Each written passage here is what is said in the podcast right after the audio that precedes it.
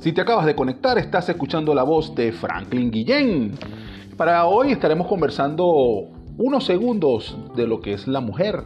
Esta persona, esta entidad, este ser maravilloso que bueno, que nos da vida, que comparte con nosotros un almuerzo, un té, un café, una idea, es, tiene la capacidad increíble de dar inspiración, es nuestra musa, eh, son nuestros padres, son nuestras madres, son nuestros abuelos y abuelas, son nuestras amigas, primas, son nuestras parejas.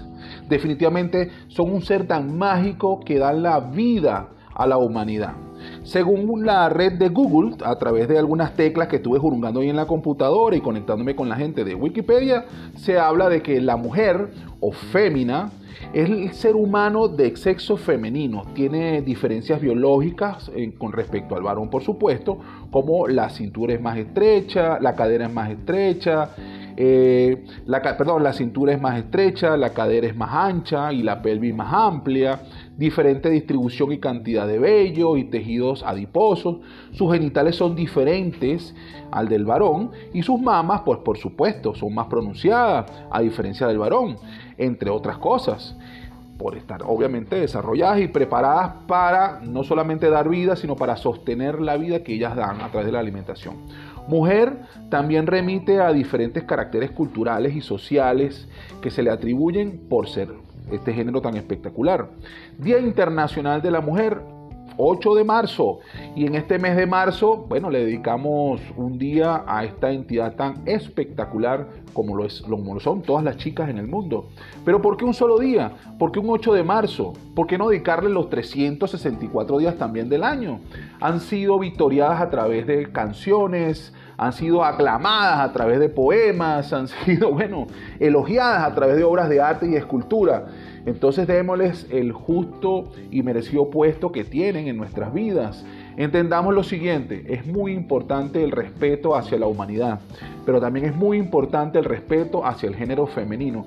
Creo que se merecen por todo el trabajo que hacen, por ser madres, por ser trabajadoras, por ser empresarias, que merecen un justo lugar y justo respeto, han obtenido un puesto importantísimo en el desarrollo de la humanidad. Lamentablemente, en épocas anteriores, en décadas anteriores, en los anales de la historia, digamos que fueron realmente vilipendiadas, maltratadas, las llamaron damas en una ocasión. Pero ¿qué había detrás de una dama? Nada, era simplemente la mujer del caballero que no tenía derecho ni voz ni voto. Simplemente era un objeto de decoración que incluso daba la maternidad el hijo que quería el caballero. Por ende, el hombre que estaba montado en el caballo era el que tomaba la decisión. Mucho más allá de ser una entidad que había que rescatarla del castillo y, y, bueno, y favorecerla y ponerle en el piso un manto para que no se ensucie. Detrás de esa actividad caballeresca también había otra actividad que era que no se le daba valor, no tenían derecho, ni voz, ni voto, ni pensamiento, no podían hacer cosas. Hoy en día la mujer ha demostrado tener una capacidad superior a la del hombre, no solo biológica por dar vida a otro ser humano, sino intelectual. Las mujeres han ido a la luna, han hecho y han creado cosas espectaculares, grandes científicas, idealistas, lideresas. Entonces, amémoslas, querrámoslas, compartamos con ellas, démosles ese abrazo y ese beso que tanto se merecen.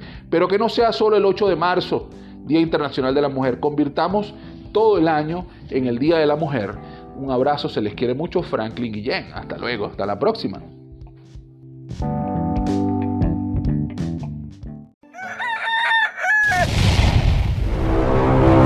Bueno, mi gente, ya el DJ está listo.